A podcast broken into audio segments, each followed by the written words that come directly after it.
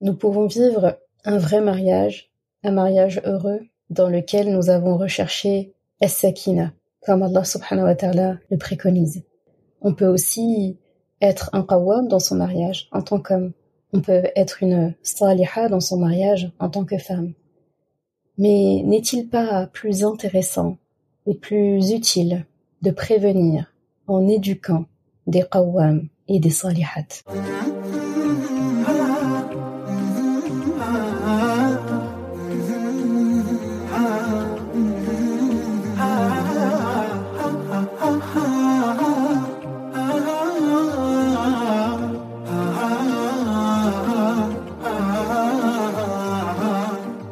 Bienvenue sur Coran de ton cœur, le podcast qui t'aide à reconnecter ton cœur à ton Coran. Je suis Zeynep et je suis passionnée par les deux médecines indispensables à toute vie sur Terre, celle de l'âme et celle du corps. Je suis donc enseignante de Coran et interne en médecine générale. Voilà plus de dix ans maintenant que j'enseigne aux femmes à lire, à apprendre, à comprendre et surtout à vivre leur Coran au quotidien en reconnectant leur cœur au Coran.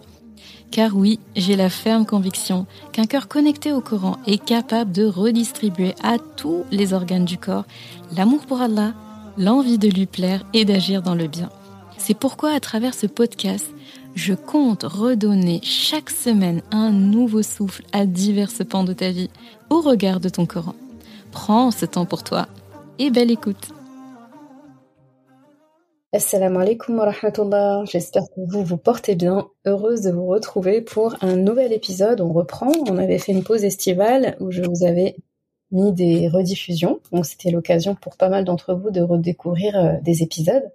Et ils étaient très heureux, euh, la plupart en tout cas, de les redécouvrir. Eh bien, on reprend hein, les épisodes euh, comme à notre accoutumée. Et aujourd'hui, pour le sujet d'aujourd'hui, je ne suis pas seule, comme l'épisode avec Firdaus ou l'épisode avec euh, Zina où on parlait autour du mariage. Eh bien, je reviens avec un sujet sur le mariage, mais pas que, parce que cette fois-ci, on va pas parler des adultes que nous sommes, mais on va parler de des enfants. Donc finalement, comment est-ce qu'on fait pour euh, éduquer des enfants de façon à ce qu'ils répondent aux critères qu'Allah subhanahu wa ta'ala mentionne dans le Coran? Et pour le coup, ça nous permet de bah, de gagner du temps, de former des gens qui seront des bonnes personnes dans leur couple, mais pas que. Et pour ça, je suis accompagnée de Khalti Dalila, Machallah, qui est euh, du domaine l'éducation des enfants, l'éducation bienveillante. De toute façon, je vais la laisser se présenter. Khalti Dalila, c'est quelqu'un que j'admire énormément, dont je suis euh, toutes les conférences, euh, tous les, les, partages sur les réseaux sociaux. Tabarakallah, c'est vraiment un honneur pour moi que, que tu aies accepté mon invitation. Je vais te laisser te présenter. Salam alaikum, Khati Dalina. Salam. Zainab, comment tu vas? Alhamdulillah, je suis très contente d'être là. C'est un honneur pour moi hein, que tu m'aies invité euh, justement dans, à partager avec toi ce, ce moment. Donc, euh, me présenter, je suis maman de six enfants suis grand-mère aussi. Et on va dire que ma vie entière, je l'ai consacrée à la transmission d'un savoir. Pour moi, euh, faire la da'wah, ça a toujours été euh, très important pour moi. D'ailleurs, j'ai commencé avec ça. Je continue avec euh, ce que je fais aussi. Et euh, en ayant eu mes enfants, c'est là que j'ai compris que il fallait que je me spécialise. Et la première chose que, que j'ai apprise, on peut pas donner à ses enfants, quand on est musulman, quelque chose si soi-même on l'a pas appris. Et donc pour moi, la première chose, c'est d'être, euh, d'apprendre ma religion, puisque c'est mon propre cheminement personnel, c'est moi qui ai voulu aller euh, vers euh, la connaissance de l'islam. Ça n'est pas dans mon éducation du tout. Et donc c'est un chemin vraiment personnel et euh, et donc j'ai étudié les sciences islamiques en deux cursus. J'ai choisi deux cursus que j'ai fait et en sharia et je n'ai cessé de m'épanouir à travers ça. Alors pourquoi j'ai voulu euh, apprendre euh, l'islam tout d'abord, c'est parce que pour moi, ce que je voyais autour de moi n'était pas cohérent. Parce que on disait l'islam c'est magnifique, la femme, les enfants, la famille, mais en fin de compte, euh, dans la réalité, c'était tout autre. Donc au lieu d'être dans on m'a dit que c'est comme ça qu'il fallait être, j'ai voulu aller à la source et apprendre par moi-même. Et donc c'est comme ça que j'ai découvert, euh, on va dire, l'hypocrisie de d'une réalité euh, communautaire qui est présente et c'est ce que je dénonce aussi à travers euh, à travers mes vidéos, à travers les vérités que j'essaye de dire, parce qu'on me dit merci, merci de dire des choses qu'on n'ose pas dire. Et, et, voilà, et après ça, euh, quand j'ai eu mon premier enfant, je me suis dit non, c'est bien d'apprendre les sciences religieuses, mais si j'ai pas les bagages pour éduquer mes enfants, ça va pas le faire.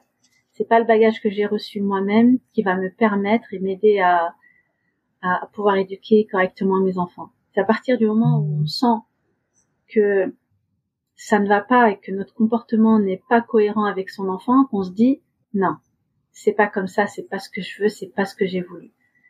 Et c'est là que j'ai voulu euh, choisir des études qui correspondaient justement à ça. Et donc euh, c'est pour ça que j'ai choisi les euh, les sciences de l'éducation. Et après ça, j'ai voulu être éducatrice, Montessori. Et j'ai toujours voulu aller à la source de la qualité de l'enseignement. C'est pour ça que quand j'ai voulu être éducatrice Montessori, j'ai pas voulu aller dans les petits, euh, petites formations. J'ai voulu aller à la formation, euh, vraiment à la source de la formation. C'est pour ça que j'ai choisi euh, le l'institut Maria Montessori qui diplôme leur leur éducateur AMI international. Et donc j'ai voulu vraiment aller à la source parce que pour moi c'est important d'apporter quelque chose de qualité. Et ensuite, je me suis formée, euh, j'ai eu un DU aussi en éthologie des, euh, des systèmes familiaux. Ça, pour moi, c'était, important. Parce que on a un bagage, mais le bagage ne suffit pas. On est censé, en tant qu'être humain, apprendre et apprendre constamment tout au long de sa vie. Et pour moi, c'est important d'apprendre et de découvrir d'autres choses. J'ai aussi, euh, j'ai aussi fait une formation en psychologie de l'enfant parce que c'est fondamental, c'est crucial. Et voilà, et ensuite je me suis formée aussi en parentalité. Voilà.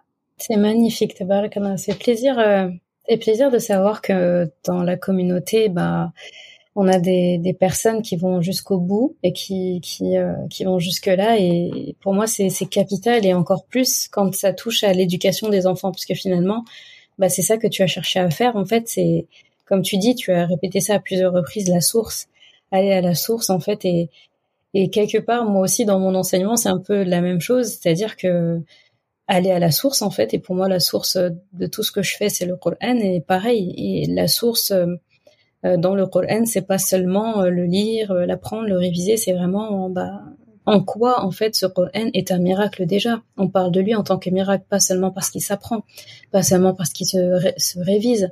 Il y a bien quelque chose, et quand on va chercher à la source, source, source, bah, on trouve pas mal de choses ça fait plaisir. On est au bon endroit.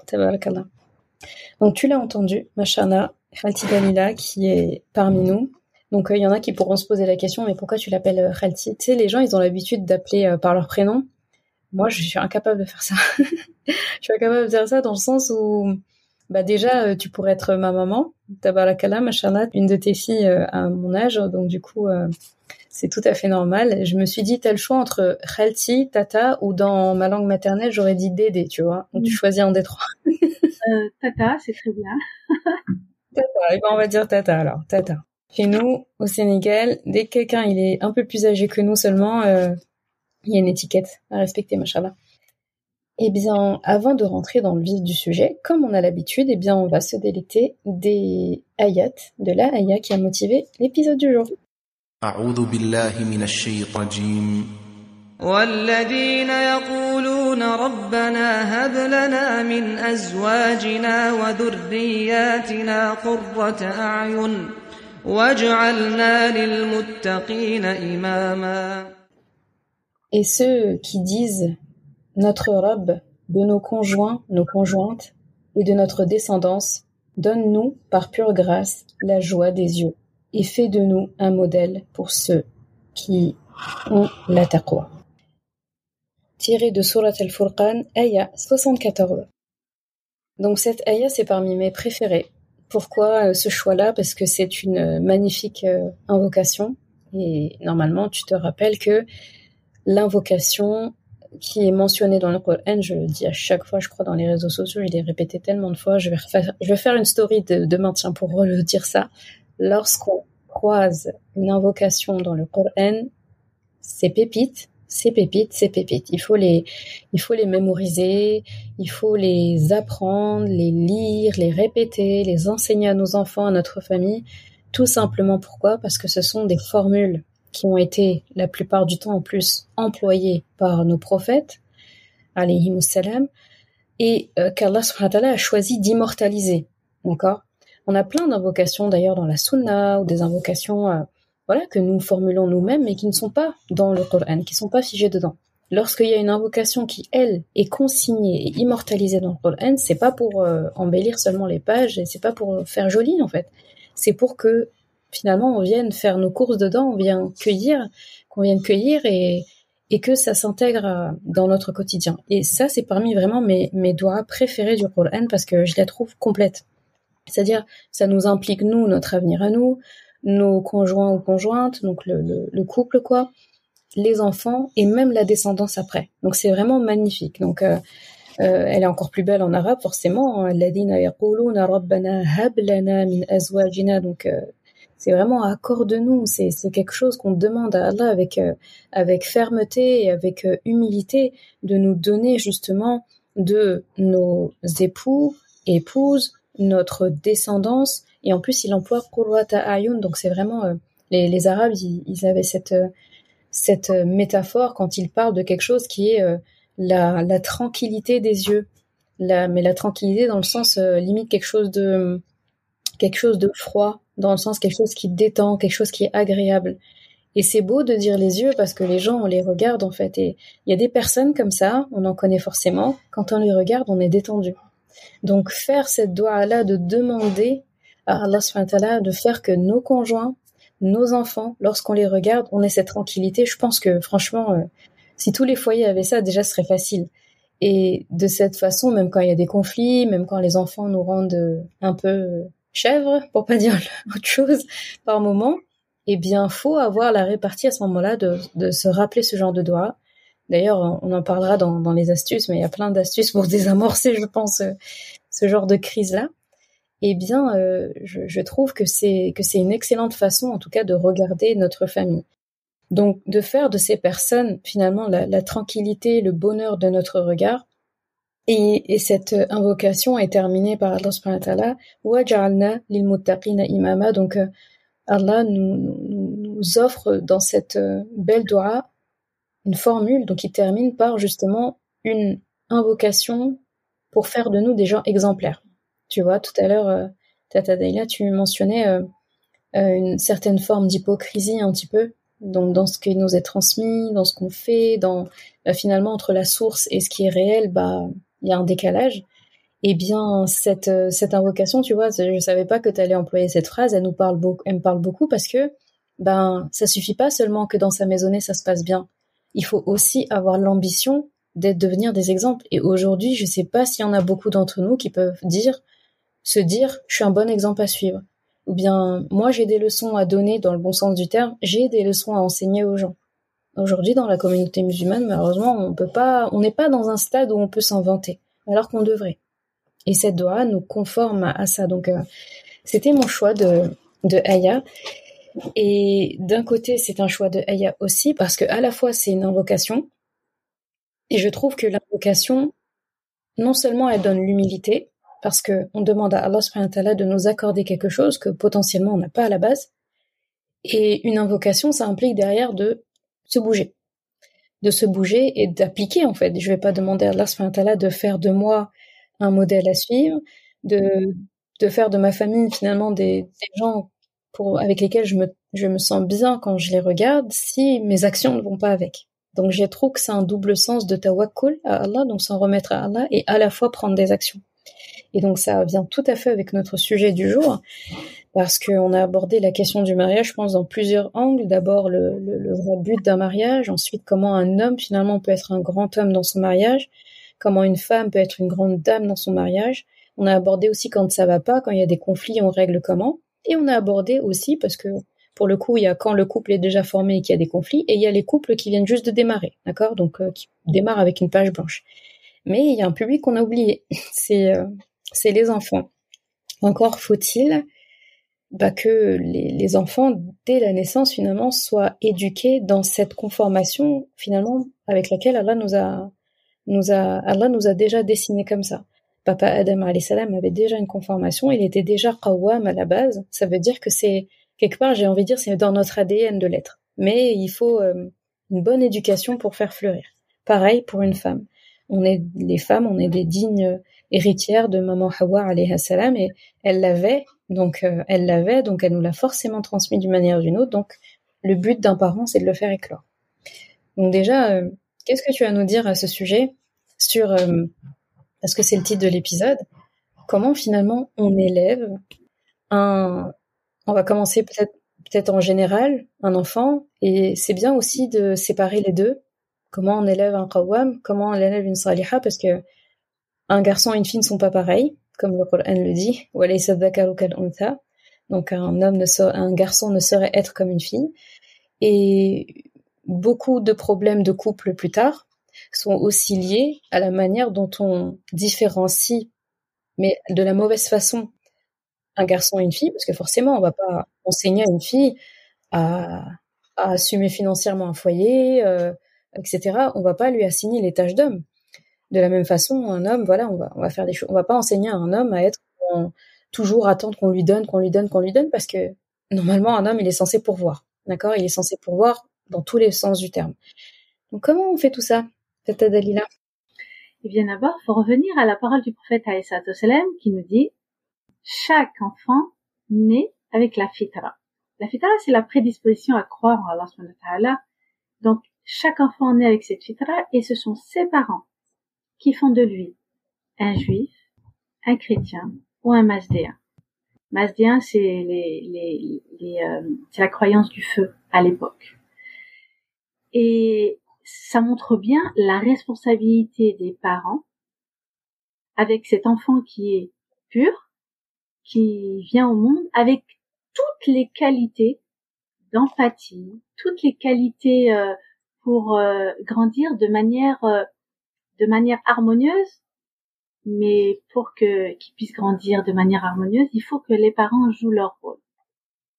Et les droits des enfants, ce sont pas les parents qui les qui les met en place, qui les décide, c'est Allah subhanahu wa ta'ala. Allah subhanahu wa ta'ala a donné les droits aux enfants et c'est lui qui les a énumérés. C'est pas l'être humain, c'est pas, ça n'incombe pas à l'être humain. Parce que l'être humain, de par sa nature, il est injuste et il cherchera toujours son confort à lui avant, euh, avant le confort de l'autre. Quand bien même c'est sa chair et son sang. Parce qu'on voit bien quand un enfant fait des bêtises entre parenthèses, parce que ça c'est la perception des parents, parce que l'enfant fait ce que nous on n'a pas envie qu'il fasse, alors qu'il est simplement un enfant, soit on lui crie dessus, soit on le rabaisse, soit on l'humilie, soit on l'empêche de faire de manière de manière forte et agressive, alors que ça n'est pas comme ça qu'on doit faire. Et donc, euh, à la base des bases, l'enfant, il est innocent, et c'est à nous de faire en sorte d'être des exemples comme il faut pour qu'ils puissent grandir de manière harmonieuse. Et ça sous-entend que nous, en tant que parents, nous devons être des exemples. Des exemples de comportement déjà entre moi et mon conjoint et mon conjoint avec moi. Parce que les enfants regardent de manière silencieuse. On n'a pas besoin de parler parfois à un enfant pour lui inculquer telle ou telle valeur. Il le voit, il le voit juste par notre comportement avec, avec les interactions qu'on a avec notre conjoint. Et il faut savoir que quand on a envie de dire à, notre enfant, tu sais, tu ne dois pas faire ceci parce que, oui, mais lui, il doit le voir dans la pratique. Parce que si nous, nous agissons d'une manière qui contredit ce qu'on nous, on interdit à notre enfant, il va voir qu'il y a une incohérence. Donc c'est pour ça que avant d'être parent, on doit mesurer vraiment la portée de la responsabilité de cette amana qu'Allah a mis entre nos mains. Parce que cet enfant, il nous appartient pas. C'est juste un dépôt qu'Allah nous a accordé. Et amana, ça veut dire dépôt confié. Et tout dépôt confié, eh bien, à un moment donné, il revient à son propriétaire. Mais de quelle manière on lui rend à ce propriétaire? Soit on le rend de la même manière, soit on le rend mieux encore. Et c'est ça notre responsabilité. Oui, on va dire, euh, je travaille, euh, j'ai beaucoup de charges euh, extérieures à la maison, je dois tout faire. Mais il n'empêche que la priorité des priorités, c'est de prendre soin de cette amana. Et c'est à nous en tant qu'adultes, parce que c'est pas à l'enfant de s'adapter aux parents, c'est aux parents de s'adapter aux enfants.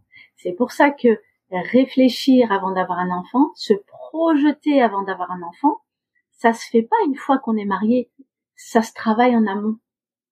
Et ça, c'est vraiment important de savoir, c'est de se faire un plan.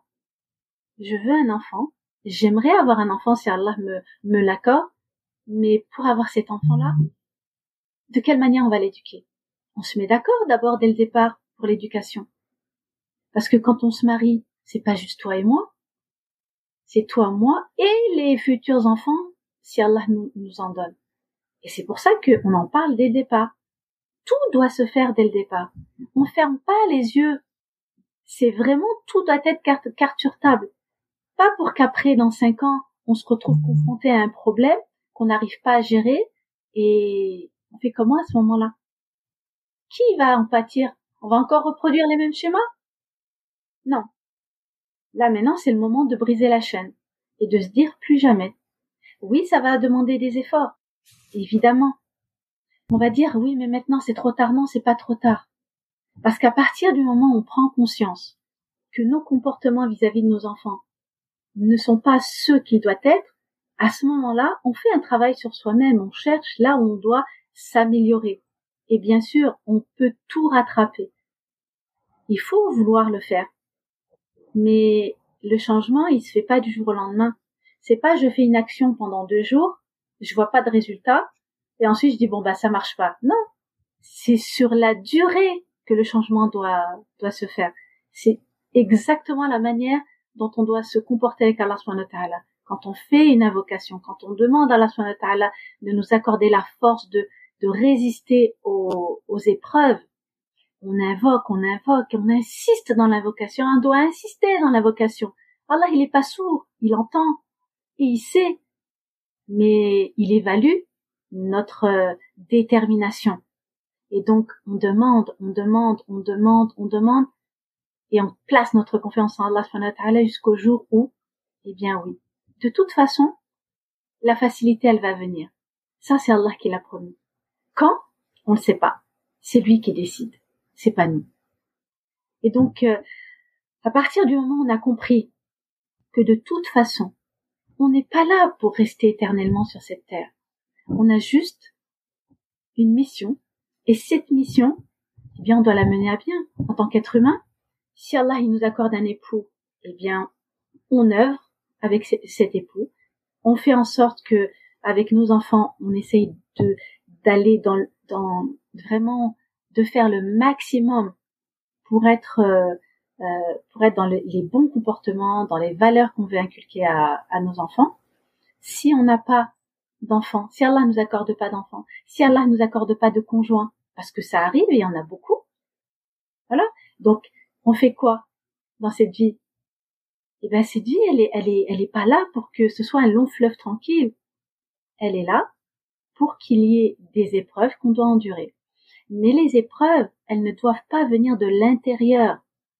Les épreuves qu'on doit supporter, elles doivent venir de l'extérieur.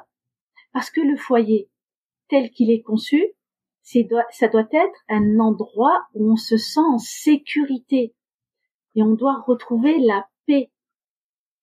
Et donc, avoir des conflits dans le foyer, avoir des conflits avec nos enfants, eh bien, c'est nous qui créons ce problème dans notre foyer. Après, on dit, il faut que je patiente. Non. La patience dans un couple, c'est pas quand on se dispute. Oui, il va y avoir des, malentendus, c'est normal. On doit apprendre à se disputer aussi. Mais ce qu'il faut savoir, c'est que c'est les épreuves extérieures qui doivent nous consolider et nous aider ensemble à les affronter. Et ça, c'est des compétences qu'on apprend à nos enfants quand euh, quand on est là à se soutenir l'un l'autre. Quand on apprend à nos enfants, nos enfants ils savent quand on se dispute. Ils le voient très bien dans nos comportements. On a beau faire des sourires, mais c'est des faux sourires. Ils le savent très bien. Et donc à partir de là, on doit, nos enfants doivent voir même dans les disputes de leurs parents, eh bien, euh, du respect, du respect. Et ça, c'est important. Donc, tout vient de l'exemple que nous, on va donner à nos enfants. Après, le comportement, l'attitude qu'on doit avoir avec eux, ça, c'est une autre chose. Mais ça, ce sont des choses que l'on doit apprendre. Parce que c'est pas l'éducation qu'on a reçue qui va nous, qui nous l'a appris. Hein. Ça, ça, franchement, on reproduit des automatismes. Euh, on est dans une zone de confort qui fait que on va réagir parce qu'on connaît ce comportement. Et à partir du moment où on essaye de sortir de sa zone de confort pour avoir un autre comportement, eh bien c'est plus difficile et c'est beaucoup plus compliqué. Et généralement on baisse les bras parce qu'on veut que ça fonctionne tout de suite. Sauf que non, ça demande un effort. Et c'est ça qu'on doit comprendre. C'est vrai que tu as, remis, euh, remis vraiment les choses dans l'ordre en parlant de justement bah, avant, bien avant déjà d'être parent, et c'était très important de, de le mentionner. Quand on a ça en tête, ben c'est plus lisse, c'est plus logique, et euh, ouais, c'est c'est complètement euh, c'est complètement adéquat. Subhanallah, barakallahu fiki. A une fois qu'on a les enfants devant nous hein, maintenant.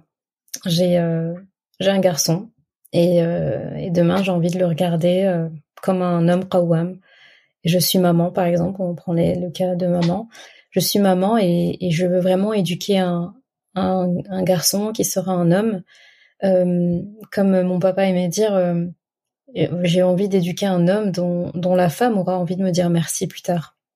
Comment ça se passe? Comment comment est-ce qu'on euh, finalement, bah, comme tu sais, les, les définitions d'un homme qawwam que je que je donnais, euh, dans justement, j'en parlais dans, dans l'épisode qui parlait de ça, que que qawwam, on, on, le on le traduit comme euh, avant, on avait tendance à le traduire comme euh, celui qui a autorité, etc. Alors que ça n'a rien à voir, que, que finalement qawwama, c'est c'est un homme qui qui est actif, qui est debout, qui fait preuve de justice c'est loin d'être un homme qui est passif, c'est quelqu'un qui est constamment impliqué, qui est dévoué, ce sont des gens qui sont proches, qui sont protecteurs, qui encouragent, qui soutiennent, qui prennent soin, d'eux, pardon.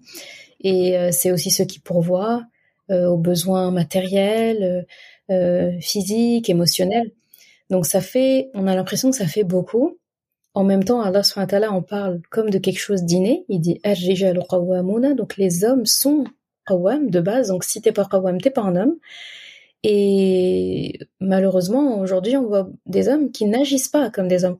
C'est comme une partie de leur ADN qui ne s'exprime pas parce qu'ils n'ont pas connu ça. Comment est-ce que justement on fait pour ne pas laisser grandir un, un garçon devenir un homme qui attend qu'on fasse pour lui, qui attend qu'on le serve, alors que finalement, normalement, il devrait être éduqué à pouvoir être au service de sa famille sur plein de plans? Comment est-ce qu'on fait justement avec ce petit garçon qu'on a, donc des petits, des bébés, des 3 ans, des 5 ans, ados On fait comment en fait pour faire de lui un, ben, un époux Rawam plus tard? Eh bien, dans ce cas de figure, que ce soit le garçon et la fille, c'est exactement la même chose. C'est-à-dire que on va les éduquer pour aller dans l'autonomie. Déjà. Mm-hmm. Et quand tu parles du Qawwam, le, le, rôle du Qawwam, c'est tout ce que tu as cité.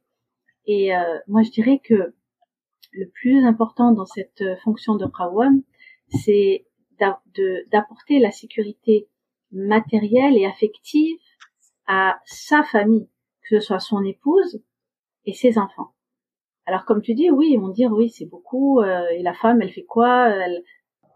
Allah il a élevé la femme. Moi, j'ai toujours entendu Allah, il a élevé la femme. Oui, il a élevé la femme, mais vous, vous l'avez rabaissée. Tout simplement. Donc il y a les traditions, il y a tout ça, et puis les femmes ont reproduit les mêmes schémas. Et j'ai toujours dit, hein, dans toutes mes interventions, le problème de la femme, c'est d'abord la femme. Parce que c'est elle qui va éduquer, c'est elle qui va transmettre et c'est elle qui va reproduire le même schéma éducatif. Ce même schéma qu'elle a détesté quand elle l'a vécu. Et finalement, elle va le reproduire.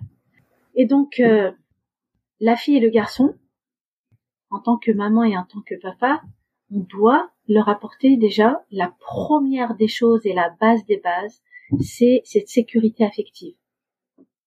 Les deux premières années de la vie sont les plus importantes parce que c'est à ce moment-là qu'on va développer et vraiment ancrer cet environnement sécur que l'on doit apporter à son enfant. Et c'est ça qui va lui permettre euh, d'avoir confiance en lui et d'avoir cette estime de lui. Parce que il aura eu ce, c'est pas ce trop plein d'amour, l'amour dont il a besoin pour faire développer euh, justement aussi ces zones du cerveau qui en ont besoin. Et après, euh, après deux ans, eh bien, on apprend à son enfant à devenir autonome. On lui apprend des compétences, que ce soit la fille ou le garçon. Et quand on apprend ce genre de compétences, eh bien, on lui apprend aussi à, et, tout va, tout est lié, hein. tout est lié, et c'est ça qui va l'aider plus tard, quand il va rentrer à l'école, à développer sa concentration, sa confiance en lui, son estime de lui, euh, développer en lui son autonomie, sa, euh, l'indépendance, toutes ces choses-là qui sont importantes, qui vont faire de lui un adulte bien dans ses baskets. Et c'est vraiment entre 0 et 6 ans que ça se fait. Hein. C'est pour ça que toutes les bases, c'est à ce moment-là. Parce qu'il a justement cette capacité d'enregistrer son environnement sans difficulté. C'est-à-dire qu'il ne fait pas d'efforts passé l'âge de 6 ans, il va déployer des efforts pour acquérir une compétence. Alors que là, c'est tout facile.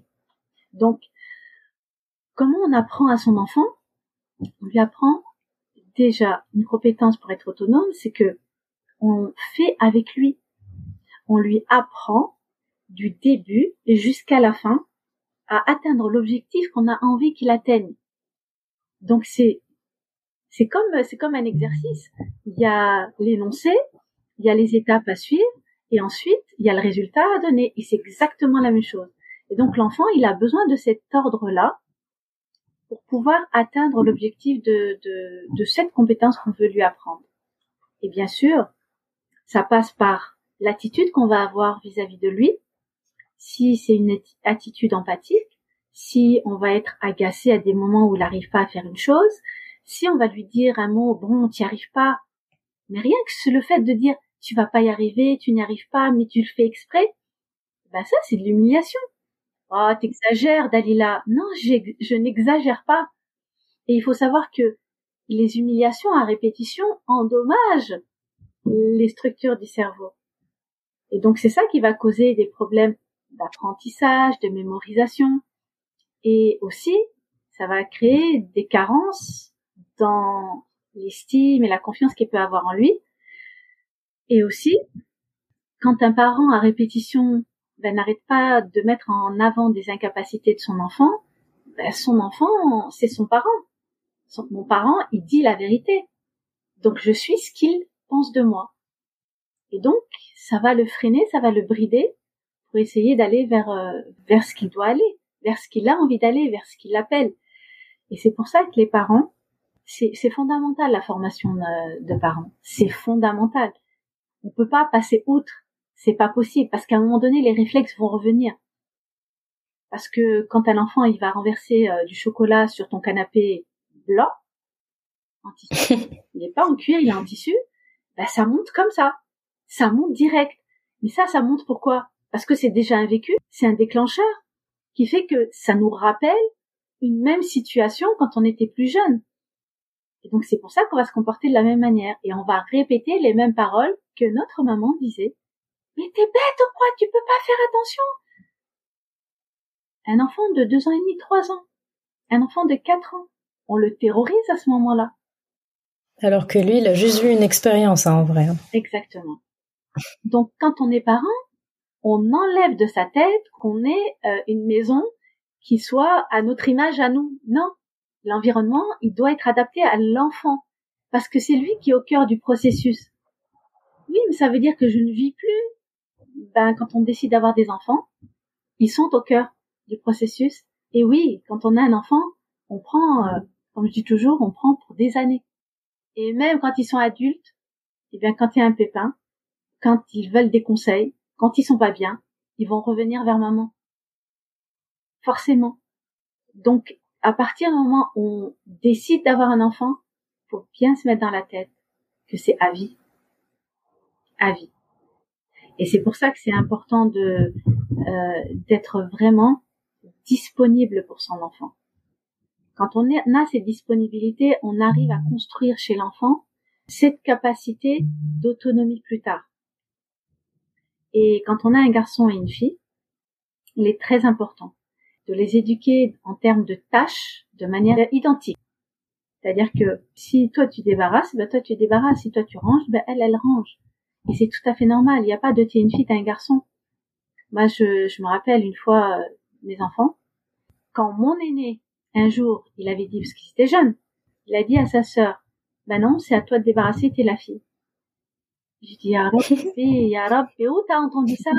J'ai dit, oh, Rabbi, t'es mal tombé. T'es mal tombé, c'est hors de question. Hors de question. Mes garçons font exactement la même chose que mes filles. Et donc, ils sont autonomes. Ils le font tout seuls. Ils font à manger, ils font leur lessive, ils font leur chambre, et ou ne font pas leur chambre. C'est leur problème, c'est leur, leur endroit. Et voilà. Donc, c'est important, toutes ces choses-là. Moi, je sais, ma belle-fille, elle me dit, je suis heureuse d'avoir une belle-mère comme toi. Parce que moi, quand je vais chez eux et que je vois, euh, c'est très chez nous, hein, quand euh, la belle-mère, elle vient chez la, chez la belle-fille et qu'elle voit la maison, elle scrute si tout est rangé, la place. Quoi. Alors moi, je suis pas du tout comme ça et c'est tellement apaisant. Écoutez les enfants, c'est pas chez moi, c'est chez vous. Si vous voulez que vos affaires soient dérangées, ça m'est complètement égal tant que chez moi, c'est rangé comme moi j'ai envie que ce soit rangé. Le reste, tout à fait. Vous entendez bien Vous êtes bien Alhamdulillah, c'est tout ce que je cherche. Le reste, c'est du détail sans importance. Hmm. De la même façon qu'on n'aimerait pas nous qu'une belle-mère euh, nous scrute et nous et nous euh, et nous dévisage ou ait quelque chose à dire sur n'importe quel détail qu'elle voit, c'est horrible. Et même euh, des fois, tu vois, tu as des couples qui ont une organisation ou voilà, il y a un fils qui aime qui aime faire autant de choses que sa femme ou peu importe. Mm. Et bien des fois, quand la belle-mère vient et qu'elle n'est pas de, cet avis-là, finalement des fois les fils qui ont décidé de, de faire autrement que l'éducation qu'ils ont reçue parce qu'ils ont des amis qui les ont influencés, etc. Et donc finalement qui vont plutôt vers le bien alors que c'est pas l'éducation qu'ils ont reçue. Bah, on voit des scénarios où quand la belle-mère vient, bah faut faire semblant que que c'est toi la femme qui fait tout quoi parce que sinon euh, bah ma mère va parler ouais sauf que moi je suis pas d'accord avec ça pourquoi? Parce que on est en train euh, bah, de conforter maman dans, dans sa façon de penser alors que mm. c'est pas à la belle fille de mettre des limites c'est au garçon de mettre des limites et c'est de sa responsabilité de dire écoute maman je t'aime tu es mes yeux tu es la prunelle de mes yeux je t'aime plus que tout mais là maman franchement c'est pas possible. Tu peux pas continuer à venir critiquer ou venir dire euh, euh, à intruser dans notre manière de fonctionner. Et ça, c'est sa responsabilité à lui. Et à force de laisser les choses ben se faire ou d'essayer de, de trouver euh, des échappatoires, eh bien on rentre dans des dans des problèmes beaucoup plus grands parce que les enfants vont grandir. Il va y avoir des projets qui vont se, se mettre en place. Et donc ils vont cacher combien de temps? Bah oui, ils vont se cacher à chaque fois. Et pour peu qu'il y ait des enfants, etc. Enfin, c'est c'est infernal après. Mais bien sûr. Mais du coup, là, on a parlé d'enfants euh, qui sont petits. Euh, même si la base reste la même, l'éducation reste la même, bah dès qu'ils deviennent ados ou jeunes adultes, bah les tâches quand même sont différentes. Même si finalement, enfin les tâches, pas les tâches, mais les responsabilités plutôt euh, sont différentes. Donc, euh, quand par exemple toi, machallah, dans tes enfants, t'as trois garçons, trois filles, c'est bien ça? C'est ça. Machallah. Eh bien, arrive un moment donné, ben à la fin, ils seront pas tous euh, du même genre. Ce sera des maris, ce seront des épouses. En fait, à quel moment finalement on inculque au garçon qui a la chance d'avoir des sœurs en plus, parce que du coup il peut quelque part s'entraîner. À quel moment finalement on, lui fait comprendre, on lui apprend que bah, les femmes déjà fonctionnent avec euh, avec un cycle. Elles ont un cycle avec euh, quatre saisons que tous les quatre saisons du cycle, ben, elle n'est pas pareille, la période prémenstruelle n'est pas la même, etc. Comment est-ce qu'on enseigne finalement à ce garçon que, bah, tu vois, ta sœur, euh, faut pas, faut pas en fait rouspéter ou attendre qu'elle te, qu'elle te demande si elle a besoin de régler quelque chose de financier qui est à ta portée. Pourquoi attendre le papa alors que tu es là? Comment euh, finalement on apprend à ce jeune adolescent, ce jeune adulte en formation, à prendre soin des femmes de sa famille? Comme finalement le Coran leur lui demande, bah, c'est pas aux portes du mariage qui va commencer à la piquer, ça avant. Ah oui, non, là, là, là c'est l'échec assuré. C'est l'échec assuré. Bah, déjà, déjà quand euh, quand on essaye de bah, dans la communication déjà, et ça c'est maman aussi qui fait la communication, et papa a aussi un rôle très très très important. Bah, déjà le papa, il doit très souvent prendre son garçon quand il sort, quand il va soit à la mosquée, quand il va avec des amis, quand il fait, euh, quand il va faire certaines activités, il doit prendre son garçon avec lui. Il doit voir euh, un univers masculin pour voir comment ça fonctionne. Et ça, c'est vraiment important. Il doit pouvoir lui inculquer certaines valeurs, certaines choses, et c'est ce qui se fait pas. Hein. C'est ce qui se fait jamais. Le papa, euh, il y a des exceptions, comme je dis. Je parle pas des exceptions les exceptions, elles sont là, elles existent, mais ce n'est pas la généralité. La généralité, c'est ça qui pose problème et c'est ce que l'on voit. C'est ce qui est visible, d'ailleurs. Euh, concernant les menstrues, comme tu l'as, comme tu l'as énoncé, eh bien, quand arrive le ramadan, par exemple, ou euh, quand c'est le moment de faire la prière ensemble, et qu'une de mes filles qui vient d'avoir ses menstrues euh, ne peut pas prier, ne peut pas jeûner, et elle mange, normal, maman, maman, elle mange le ramadan. Mais non, elle mange pas le ramadan. Viens, je vais t'expliquer ce qu'il y a. Et là, j'explique. C'est à ce moment-là que j'explique. J'anticipe pas. J'attends que la chose arrive pour qu'il puisse bien l'intégrer. Et à partir de là, ça fonctionne comme sur des roulettes. Et c'est tout à fait normal. Quand il voit, par exemple, un de, un de mes garçons voit sa belle-sœur euh, euh, manger, ah, elle a, elle a ses, elle a ses trucs. Elle a ses trucs. Donc voilà. Et c'est tout à fait naturel. Il n'y a pas de, alors que chez nous, c'est, on doit se cacher pour essayer de manger parce que, ben non, c'est naturel. On doit pas. Mais c'est un tabou même avec euh, le père. Euh, des fois, les filles, qui ont honte. Même en dehors du ramadan, ils ont honte que leur père sache qu'elles sont dans cette période-là. C'est ça. C'est ça. Alors que c'est quelque chose de naturel. À un moment donné, il faut bien comprendre que le tabou, il doit pas être là. C'est pas là qu'il doit se, doit résider le tabou. Ça, ce sont des choses naturelles. Et il faut savoir installer, instaurer des moments où on discute avec ses avec ses enfants. C'est-à-dire que moi, ce que ce que j'installais euh, en, termes de communication, c'était des cercles où on pouvait parler. Et ça, au départ, euh, j'avais commencé une fois par mois, et ensuite c'était toutes les deux semaines. Et après, plus si c'était nécessaire pour eux. Donc, euh, dans ces cercles de discussion, il se passait quoi? Eh bien, il y avait, on va dire, un ordre du jour, mais c'était plus, on va discuter d'un sujet ou de deux sujets que eux ont choisi. Au départ, c'était moi pour les leur apprendre, et ensuite c'était eux. Et ensuite, on discute. Mais quand on discute, c'est eux qui s'expriment. Et chacun, chacun doit respecter l'autre, doit respecter la vie de l'autre, et doit être courtois, doit pas crier, doit pas dépasser des limites, et le parent pareil. Parce que quand il découvre certaines choses, il doit absolument ne pas vouloir euh, punir, ne pas vouloir euh, euh, imposer quoi que ce soit et utiliser ce qui a été dit pour, se venger ou quoi que ce soit. Donc tout ça, c'est quelque chose qu'on doit mettre, qu'on met en place très tôt. Et ensuite, quand on discute de, ce, et ce genre de sujet arrive sur le tas, arrive sur le tas, et on parle de comment ça fonctionne une fille, comment ça fonctionne un garçon, de, en fin de compte, les enfants. Alors là, on va parler, ça va être le sujet de, c'est quoi en fin de compte le rôle d'un garçon une fois qu'il sera adulte? Un homme face à sa famille, c'est quoi sa responsabilité finalement? Et donc eux, ils parlent, et ils discutent, et ils échangent, et ils découvrent, et ensuite, j'interviens quand il faut intervenir. Mais toujours, l'intervention, elle vient toujours pour rajouter corriger sans frustrer. Ça, c'est très important. Parce qu'on doit leur laisser aussi leur intégrité euh, intellectuelle.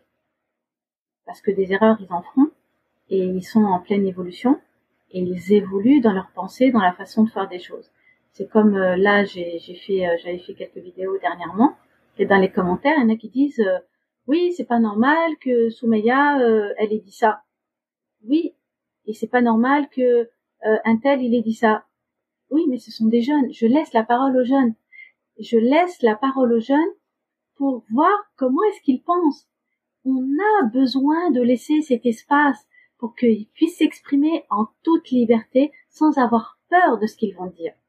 Donc ils parlent et de toute façon, au fur et à mesure qu'ils vont grandir, qu'ils vont voir des choses, qu'ils vont expérimenter des choses, eh bien leur euh, façon de, de, de penser va changer, va évoluer. Mais si on leur laisse pas cet espace et qu'on leur impose des choses, forcément, à un moment donné, ça va vriller euh, dans le sens inverse. Donc c'est important. Machallah, c'est top. Et du coup, pour les filles, c'est la même chose. La même chose. En fait. Ah oui. Alors moi, moi, moi, il faut savoir que j'ai, je suis née dans une fratrie de cinq garçons. J'étais l'avant-dernière. Voilà, l'avant-dernière. Donc moi, dès ma naissance, mon rôle, il était clair. Toi, t'es une fille. Tu peux apporter, on va dire, le déshonneur dans la famille. Donc, pas de copine, tu sors pas, et puis t'as pas le droit d'avoir des rêves. Et puis c'est tout. Ok. Donc je ne sortais pas, je rien. Et comment je grandis? Comment moi quand je vois les autres, euh, comment je fais? Mais non. Et moi c'était ça, c'était quelque chose, c'est c'était impensable pour moi et je rêvais d'avoir des filles. Et je disais ya Allah donne-moi des filles. Je me rappelle quand on m'a annoncé euh, que j'allais avoir Safia, c'était une fille, je rentre à la maison parce que j'avais déjà Myriam. Je rentre à la maison et on me dit c'est quoi? Et Moi je fais un grand sourire. Je dis c'est une fille. Et tu sais la réponse qu'on m'a donnée? Ah en plus tu souris. Je dis je dis. C'est quoi le problème avec les filles? Alors que c'est un honneur. Allah, Allah l'a décrit comme un honneur. Subhanallah, il m'a donné trois filles. Je suis tellement heureuse. C'est magnifique. Ah oui, c'est magnifique. Eh oui. Donc, euh, donc voilà. Et pour moi, c'était pas possible de priver mes filles de pouvoir faire certaines expériences, toujours dans un cadre, parce que à partir du moment où on a construit ce cadre-là, les limites, pas mes limites à moi, les limites à moi, c'est ça qui fait. Parce qu'un enfant, il peut avoir peur de nous, il peut ne pas faire les choses devant nous, mais il peut faire ce qu'il veut à l'extérieur sans que nous on s'en rende compte. Et oui, et il peut tout faire Subhanallah, tout le monde a été jeune. Tout le monde sait que tout est possible. Tout est possible.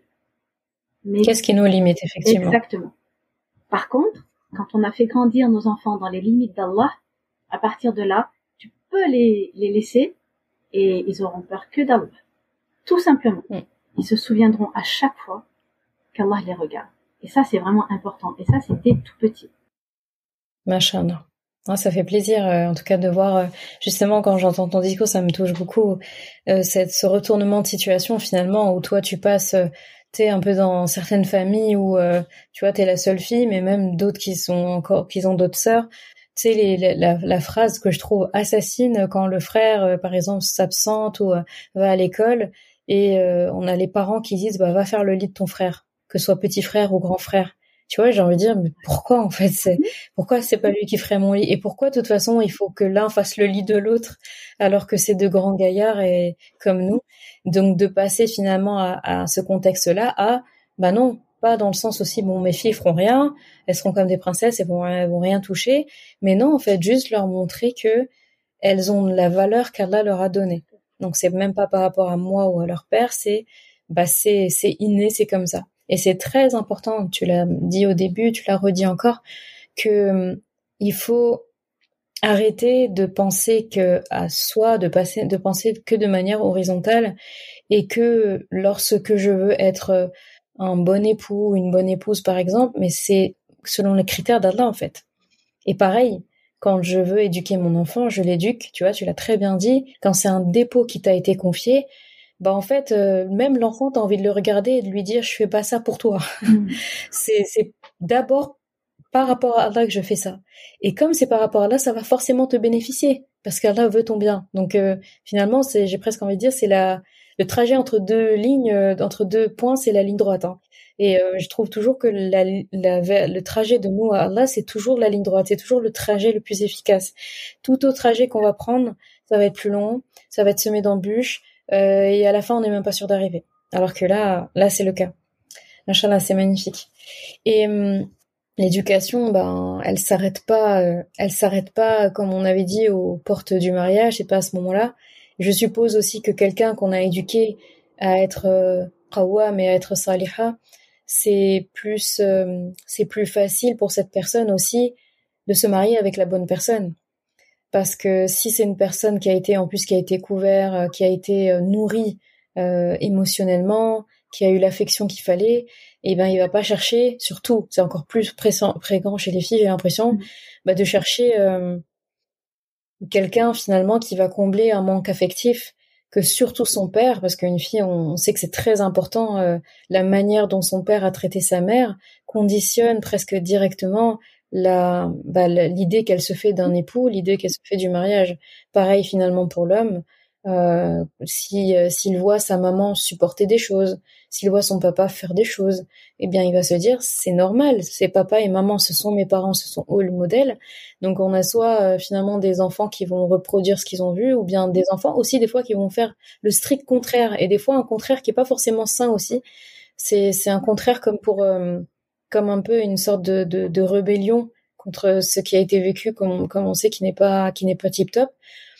Ça donne quoi en fait un, un enfant qui justement est, est, est, sur le pas de se marier, parce que machallah, puisque t'as tes enfants, euh, il y en a une bonne partie qui sont mariés. Ça donne quoi finalement un, un, garçon ou une fille qui euh, se présente euh, donc voilà le, le, mariage se présente il y a un prétendant une prétendant une une voilà une, une, une, femme potentielle euh, dans les choix, dans enfin à quel point en fait le fait d'avoir été éduqué comme qawwam et comme saliha euh, favorise, facilite euh, le choix du conjoint pour ne pas se tromper, même si on peut se tromper en vrai, mais qu'est-ce qui aide, qu'est-ce qui fait la différence et qui nous laisse sentir que le travail a été plutôt bien fait? Alors, on va dire que il y a beaucoup d'enfants qui sont devenus adultes qui n'ont pas eu, on va dire, les, euh, c'est pas les outils, on peut avoir les outils, mais s'il n'y a pas le travail derrière, c'est-à-dire euh, l'affectif qui construit, hein, et à chaque fois je n'arrête pas de me dire, mais arrête de parler d'affectif, mais c'est la base, on peut pas, c'est la base, c'est ça le moteur. Le moteur, c'est l'affectif, c'est ça qui va te construire, c'est ça qui va te motiver. D'ailleurs, quand euh, quand une fille elle est amoureuse d'un garçon qui l'aime, ben voilà, elle est elle est sur des nuages elle peut dépasser euh, ses limites, elle peut euh, elle vraiment faire euh, faire énormément de choses. Et quand bah, ça ne va pas, elle est dans un état de déprime terrible. Quand on a reçu quand on a reçu l'affection qui nous construit, forcément, on va aller vers bah, déjà de par notre attitude. Notre attitude va faire en sorte que bah, les gens qui vont s'intéresser à la personne ben, c'est pas n'importe qui. Parce qu'on voit de l'assurance dans la personne, on voit qu'elle est déterminée, elle sait ce qu'elle veut. Donc les personnes qui vont venir euh, se présenter, ça va être euh, vraiment très, ça va, la sélection elle va se faire naturellement. Et à partir de là, euh, il faut qu'elle sache ce qu'elle veut. Et parfois il arrive que ben, ça matche pas, qu'il y a un mariage qui se fait et que ça matche pas. Et ça, ça arrive parce que ça fait partie de la vie. Et même si tout a été fait de manière correcte, il se peut qu'un mariage ait été choisi, enfin on ait choisi le conjoint et qui corresponde pas finalement à nos attentes parce qu'on pensait que l'autre allait changer ou que l'autre allait, euh, ben il, est gentil. On voit que c'est une personne qui est quand même bien, mais il y a un défaut qui est quand même conséquent mais la jeune fille, elle a, elle, elle, se rend pas compte de l'impact de ce mauvais comportement. Pas vis-à-vis d'elle forcément, mais euh, qui va impacter toute la famille. Elle se dit non, non, une fois qu'on se marie, tout va aller bien parce que je suis tellement gentille, je suis tellement aimante, tout l'amour que je vais lui donner, ben il va arrêter de faire ce qu'il est en train de faire. Sauf que ça fonctionne pas comme ça. Faut bien être sûr que quand on se marie, c'est soit on a les qualités, la personne en face, elle a les qualités que nous on veut, qu'on recherche, et donc on sait. Et dès qu'on voit qu'il y a quelque chose qui ne fonctionne pas avant, ben on dit non, là je peux pas, je pourrais pas assumer, c'est pas possible. Et des fois on ferme les yeux, on se dit c'est pas grave, parce qu'il y a quand même ce, ce manque qu'on a envie de combler. Et le mariage, pour nous, c'est toujours quelque chose de, de grandiose, de, de conte de fées, toujours de ce qu'on a voulu nous vendre à travers euh, Disney. Et donc après, on se rend compte que la vie à deux, c'est beaucoup plus compliqué que ça.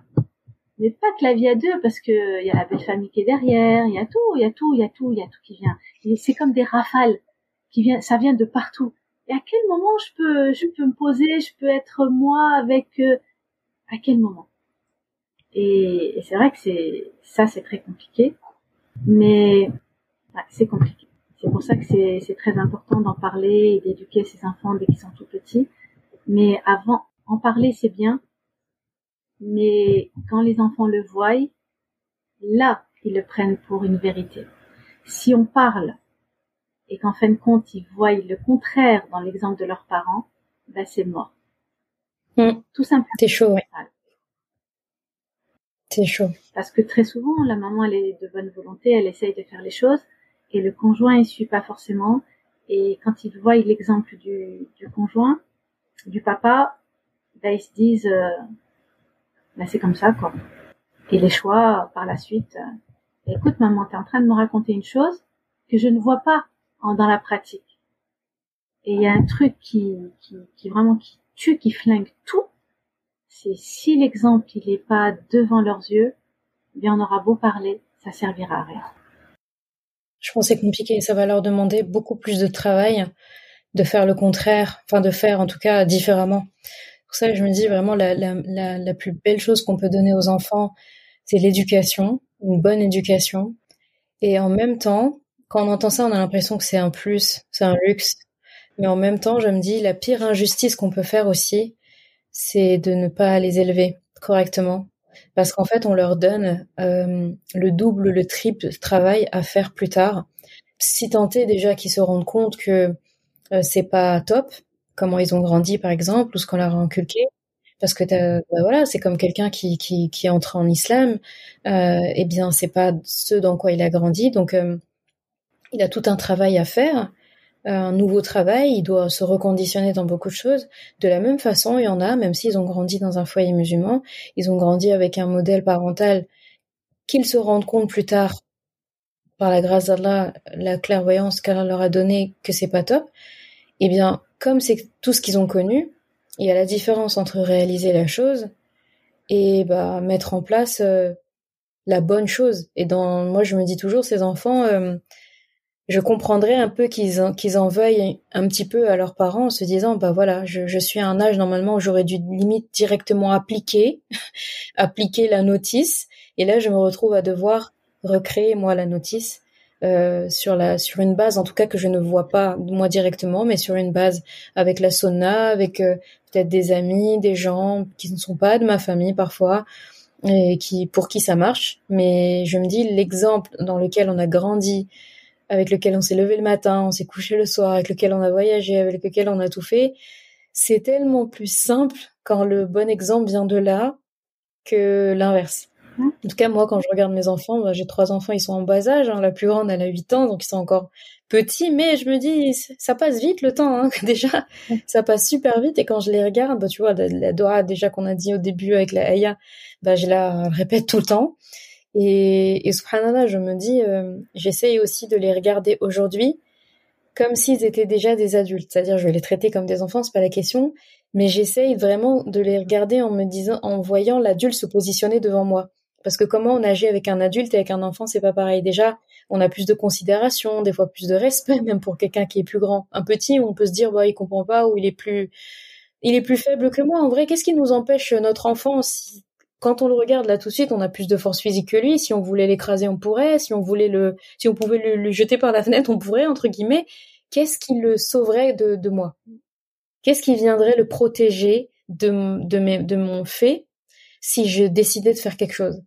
Donc euh, vraiment que je pense pour pour avoir encore plus de considération pour cet enfant qu'Allah nous a confié, c'est de penser à lui quand il sera grand.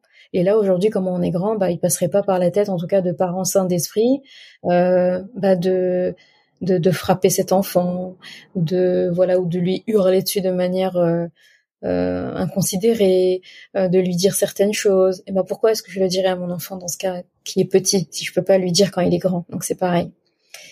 Et en t'écoutant parler, tu sais, ça m'a fait penser, pareil, à une question que j'avais reçue sur Instagram. Une sœur qui me dit, voilà, bah écoute, ça donne beaucoup d'espoir tout ce que tu dis. Elle parlait des épisodes sur le mariage. J'avais parlé aussi un petit peu de l'éducation aussi des enfants indirectement dans un autre contexte. Et elle disait, d'accord, mais moi j'ai bien éduqué ma fille, par exemple, ou j'ai bien éduqué mon fils. Mais je fais comment, en fait euh, Je sais pas, en fait, qui il va rencontrer, qui elle va rencontrer, s'ils vont tomber sur des bonnes personnes. Et donc, en gros, quelque part, c'est comme si mon travail, il a été un peu gâché parce que mon fils ou ma fille peut tomber sur quelqu'un qui sera pas net, il va se rendre compte après le mariage ou quelque chose comme ça. Et elle me disait, bah, on fait comment? C'est bien beau tu sais, t'es toujours des personnes qui aiment émettre des, enfin, émettre des objections ou bien des craintes ou se dire, d'accord, moi je veux bien faire ma part, mais s'il lui fait pas sa part, tu sais, c'est comme dans les couples où les gens ils disent, oui, mais euh, on dit toujours que tu peux pas changer l'autre, commence par euh, agir sur toi.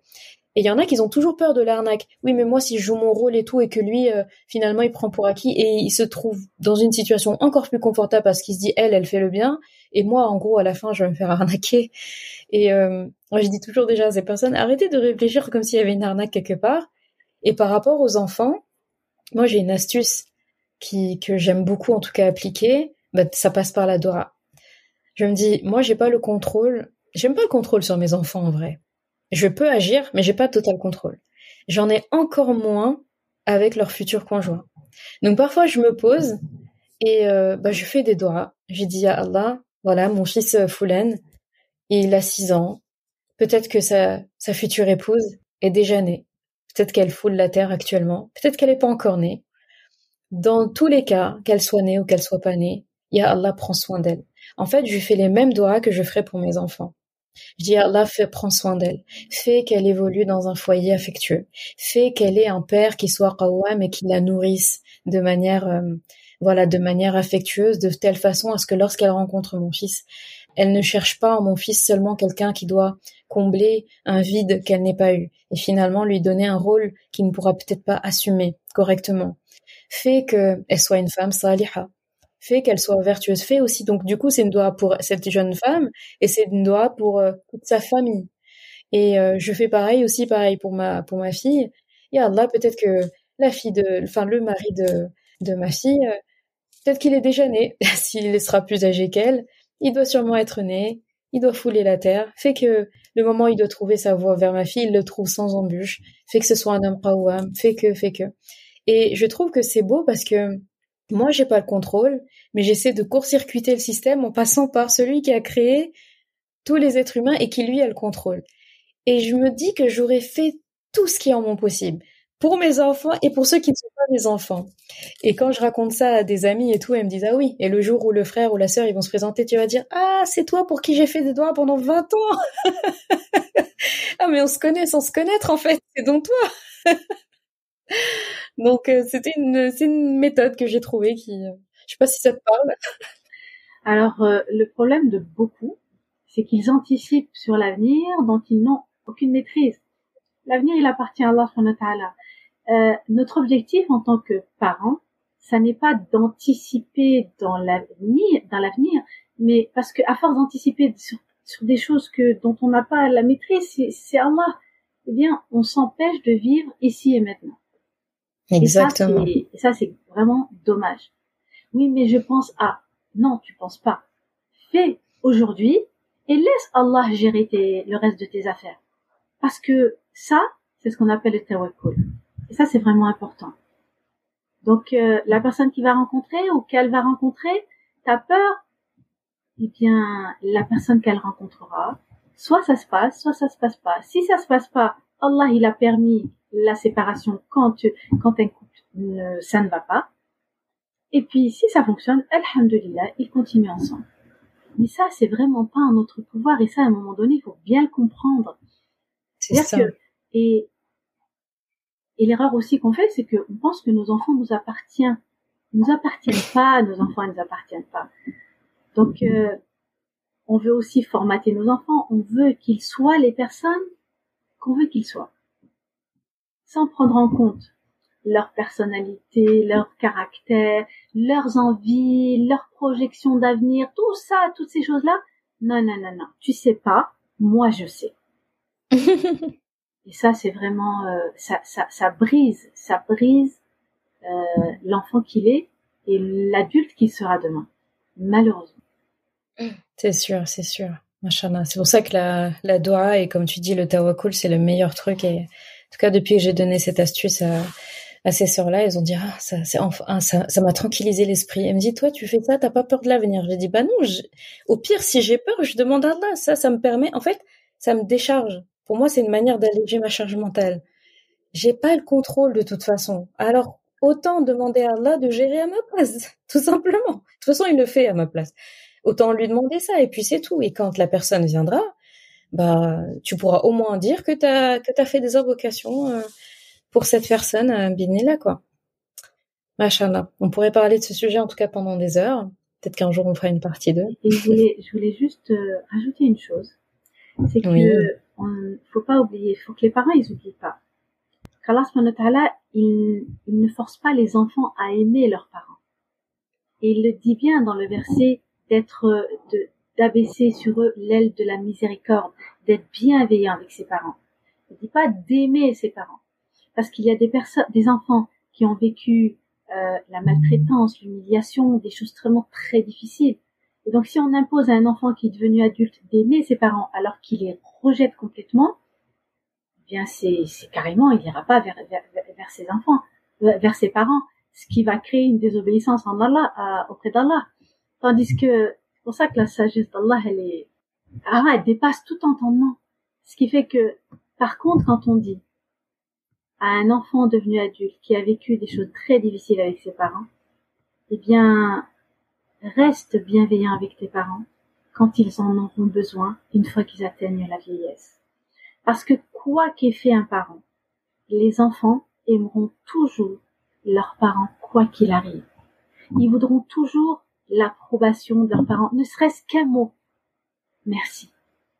Heureusement que tu es là. Tu m'as fait du bien aujourd'hui. Mais rien que cette parole, quand on a vécu vraiment quelque chose de terrible avec ses parents, mais ça rend l'adulte qu'il est heureux et on va dire réparé en quelque sorte. ça c'est vraiment important.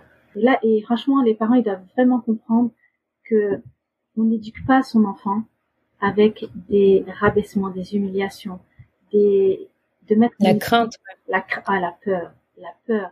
Bah, tu sais la peur, si tu fais ça là il va te punir, l'enfer. Oh là là. on les éloigne d'Allah comme ça, tout simplement. Voilà. Pourquoi pas commencer par la rahma d'Allah d'abord, euh, leur enseigner ça, c'est beaucoup plus fort. Ils auront le temps, en grandissant, de savoir qu'il y a, y a effectivement un châtiment, etc. Mais je pense, au début, ils ont pas besoin de, découvrir ça. C'est pas l'intérêt. Et tu sais, moi, je, je, parle souvent comme ça avec mes enfants plutôt que de leur dire ce que, comment dire, qu'ils risquent de fâcher Allah pour ça, pour ça, pour ça. Je vais plutôt axer sur l'amour qu'Allah leur porte, l'amour que eux portent à Allah et en fait, eux-mêmes font la conclusion, en fait, dans le sens, euh, de toute façon, quand on aime quelqu'un, on ne veut pas le décevoir. Donc, au lieu de leur faire peur avec euh, justement l'enfer, alors qu'ils en sont loin, en plus ils sont à la fitra, donc tu parles d'enfants qui sont même pas concernés. Donc, au lieu de leur faire peur avec ça, bah, dis-leur, enfin, faut plutôt axer les choses comme vis-à-vis de nous. Bah, un enfant, il a pas envie de décevoir son parent. Le, le simple fait d'imaginer qu'il puisse décevoir Allah, mais c'est déjà trop pour lui. Bah, voilà tu aimes Allah, tu ne veux pas le décevoir, alors tu feras la bonne chose. Et là, ça les responsabilise. Je sais, en tout cas, mes enfants, ça leur parle énormément, dans le sens où ils vont faire quelque chose de eux-mêmes, ils vont dire, euh, je crois qu'Allah, il est pas très fier de moi avec cette action-là, et, ça et c'est ça qui me fait mal. Mm. bah, qu'est-ce que tu peux faire pour qu'Allah redevienne fier de toi? Et là, c'est tout. C'est tout. Et après, quand ils seront grands, même des adultes, on n'a pas besoin de leur crier l'enfer tous les quatre matins là. Dès que dès qu'il y a un problème, l'enfer, l'enfer, euh, il ouvre le Coran déjà, il a déjà la description de l'enfer qui lui suffit. Il n'a pas besoin que dans le discours de l'être vivant que qu'on lui répète encore euh, encore des choses qui font peur quoi. Subhanallah. Machallah, on a, on a pas mal, euh, on a pas mal parlé. Euh, il y a eu des pépites, machallah. On a, on a fait un bon, euh, comment dire, un bon panel de, un bon tour de, de tout, de tout ce qu'on voulait aborder, même si c'est un sujet en vrai qui, c'est un sujet d'une vie. Hein. Ça, bah toi-même tu sais, ça s'étudie. Mais en tout cas, je, si ça peut permettre d'instiller des, des idées, des graines, l'envie d'apprendre plus aussi par soi-même, euh, par ses propres moyens, d'aller voir auprès de des experts, auprès des savants, d'explorer ce que le Coran a à dire de ça. Dans la Sunna, rien que dans la Sunna, on a des pépites sur l'éducation. C'est Rasulullah, il a été le père de plusieurs personnes hein, dans le dans dans l'éducation. Hein. Donc euh, les enfants de son épouse Khadija qui n'étaient pas ses enfants, il s'est marié avec elle. Il a tout de suite été beau-père de plusieurs enfants, ses propres enfants. Euh, son fils adoptif euh, Zayd qui euh, voilà a préféré vivre avec Rasulullah que de vivre avec son propre père alors que son père le retrouve après après longtemps alors qu'il l'a qu'il l'a qu'il l'a perdu vu que il a été kidnappé c'est c'est beau en fait de se dire que déjà Rasulullah dans dans son dans sa manière d'être nous a montré ce que c'était qu'être un un parent euh, affectueux et qui, qui, veut le bien de ses enfants. Donc, euh, ça veut dire qu'il y a des choses. Malgré sa charge de responsabilité, il était tout mm. vraiment euh, disponible. C'est vraiment le terme, disponible. C'est ça. T'as vu? Exactement, disponible. On a l'impression que tout le monde avait 100% de l'attention dans la source là, quoi. On pourrait presque dire que cette personne, elle a eu, elle a occupé toute la journée de la source là, tu vois, alors que non. c'est trop beau, c'est magnifique. Bah écoute, est-ce que tu as un dernier conseil là sur la route, euh, un conseil euh, pépite à donner euh, comme mot de la fin? Eh bien, le chemin est compliqué. Compliqué pourquoi? Parce qu'on n'a pas les clés dès le départ. Mais à partir du moment où on a cette prise de conscience, on peut tout changer. Tout dépend de nous parce que le changement il vient de nous individuellement d'abord. À partir du moment où nous on change nos comportements, eh bien, en face de nous, on va voir le changement aussi par rapport à nos enfants. Et ça, c'est automatique. Donc, le changement, il vient de vous. Faites l'effort et vous récolterez le fruit de vos efforts, quoi qu'il arrive. Il n'est jamais trop tard. Ça, j'aurais retenu. Il n'est jamais trop tard. C'est vrai. En plus, les enfants sont des êtres qui pardonnent en vrai. Hein. Tout à fait un enfant, euh, moi je dis souvent ça aux sœurs quand elles me posent la question, euh, par exemple, tu sais, celles qui entreprennent l'apprentissage de l'arabe, euh, du Coran, que ce soit pour elles ou pour leurs enfants, elles me disent oui, mais j'ai des enfants déjà qui sont plus enfants qui sont ados et j'ai jamais inculqué ça parce que moi-même j'en mesurais pas la valeur. C'est trop tard. Je leur dis ah ben non, c'est pas trop tard. Je leur dis tu sais, la, la meilleure chose à faire déjà c'est de commencer toi, que tes enfants puissent être témoins de ça et aussi de parler j'ai dit mais c'est pas c'est pas un, tabou, c'est pas un tort de dire à son enfant, écoute, jusqu'à présent j'ai fait les choses comme ça, je réalise la valeur de, de cette de ce livre, je me rendais pas compte avant, là je viens de le découvrir. Écoutez, je déjà je, je regrette de ne pas avoir inculqué ça dans ma maison avant, mais là j'ai envie de le démarrer, faisons-le ensemble en fait. Et les enfants, ils sont heureux de voir les parents prendre des mesures, des belles mesures. Et je, leur dis à ces femmes, vous serez étonnés de voir comment ils réagissent en fait.